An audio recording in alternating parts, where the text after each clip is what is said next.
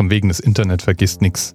Ich habe mir jetzt eben gerade einen Wolf gesucht, um einen Originalton zu finden, von niemand Geringerem als Günther Beckstein. Der fiel mir zuerst auf, als er bayerischer Staatsminister des Inneren war und damit sozusagen der oberste Sicherheitshüter Bayerns. Später dann, 2007 bis 2008, war er sogar bayerischer Ministerpräsident, also Landesvater und damit auch der erste evangelische Ministerpräsident, den die Bayern geduldet haben. Evangelisch?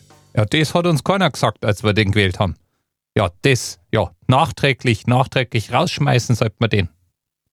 Ja, das fordert natürlich keiner, weil vom Günther sind auch eine ganze Menge super Zitate überliefert. Wenn man den äh, zwei oder drei Stunden kann man unmöglich zwei Maß fahren, um sich ans Auto noch ans Steuer zu setzen. Herr Beckstein, ich konnte gerade nicht folgen. Können Sie das für mich gerade noch mal kurz übersetzen? Aber wenn man beispielsweise fünf, sechs, sieben Stunden am Oktoberfest verbringt, dann ist es nach zwei Maß äh, noch möglich. Ja, was? Was? Nase bohren, drei Maß zu trinken? Autofahren hat er wahrscheinlich gemeint. Das jedenfalls ging damals durch die Medien.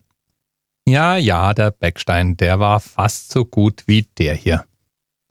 Wenn Sie vom Hauptbahnhof in München mit zehn Minuten, ohne dass Sie am Flughafen noch einchecken müssen, dann starten Sie im Grunde genommen am Flughafen am, am Hauptbahnhof in München starten Sie Ihren Flug. Zehn Minuten, schauen Sie sich mal die großen Flughäfen an. Wenn Sie in Heathrow in London oder sonst wo, meine Charles de Gaulle äh, in Frankreich oder in, äh, in, in, äh, in Rom, wenn Sie sich mal die Entfernungen ansehen, wenn Sie Frankfurt sich ansehen, dann werden Sie feststellen, dass zehn Minuten Sie jederzeit locker in Frankfurt brauchen, um Ihr Geld zu finden. Ja, solche Nuggets haben die bayerischen Ministerpräsidenten in Serie auf Lager. Und dann gab es eben damals, als der Beckstein noch Innenminister war, damals gab es einen ganz besonderen Aufreger. Und zwar war er zu Sparplänen von Stoiber gefragt worden. Und unter anderem hätte es ja da passieren können, dass womöglich vielleicht die bayerische Polizei statt mit einem BMW mit einem Skoda hätte fahren müssen. Ich konnte jetzt leider den Originalton nicht mehr finden. Ich habe wirklich lang gesucht.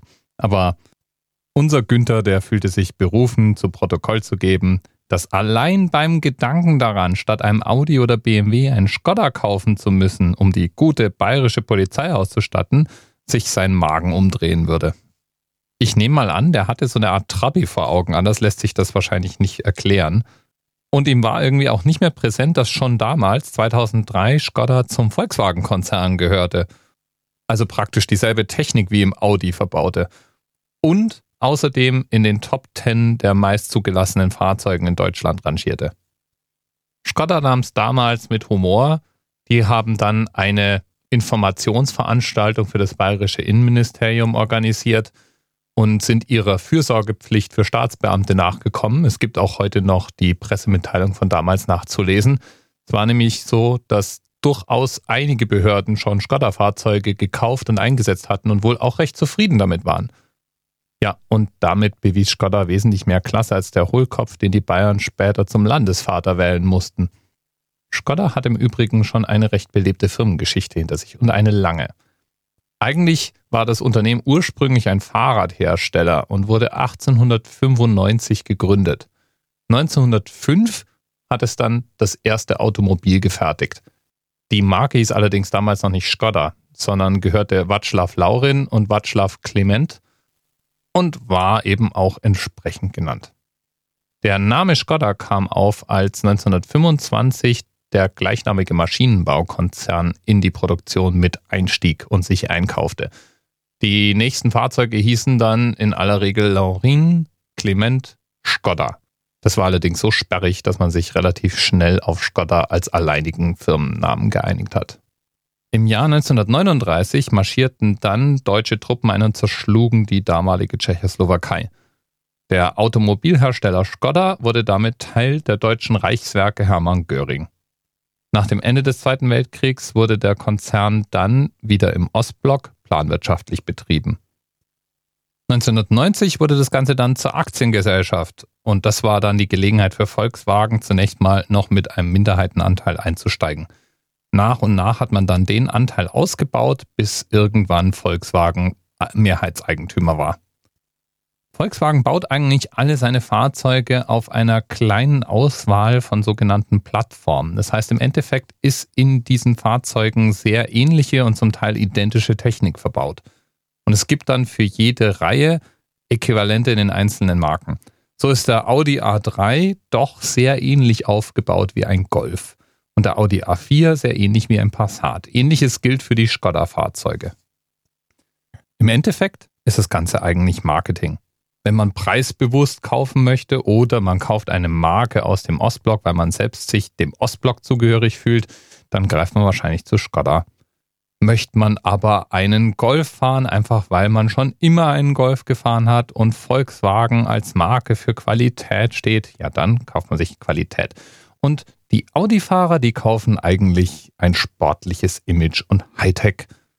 Und alle miteinander vergessen, dass sie eigentlich alle dasselbe Auto fahren, nur ein unterschiedliches Logo vorne drauf haben.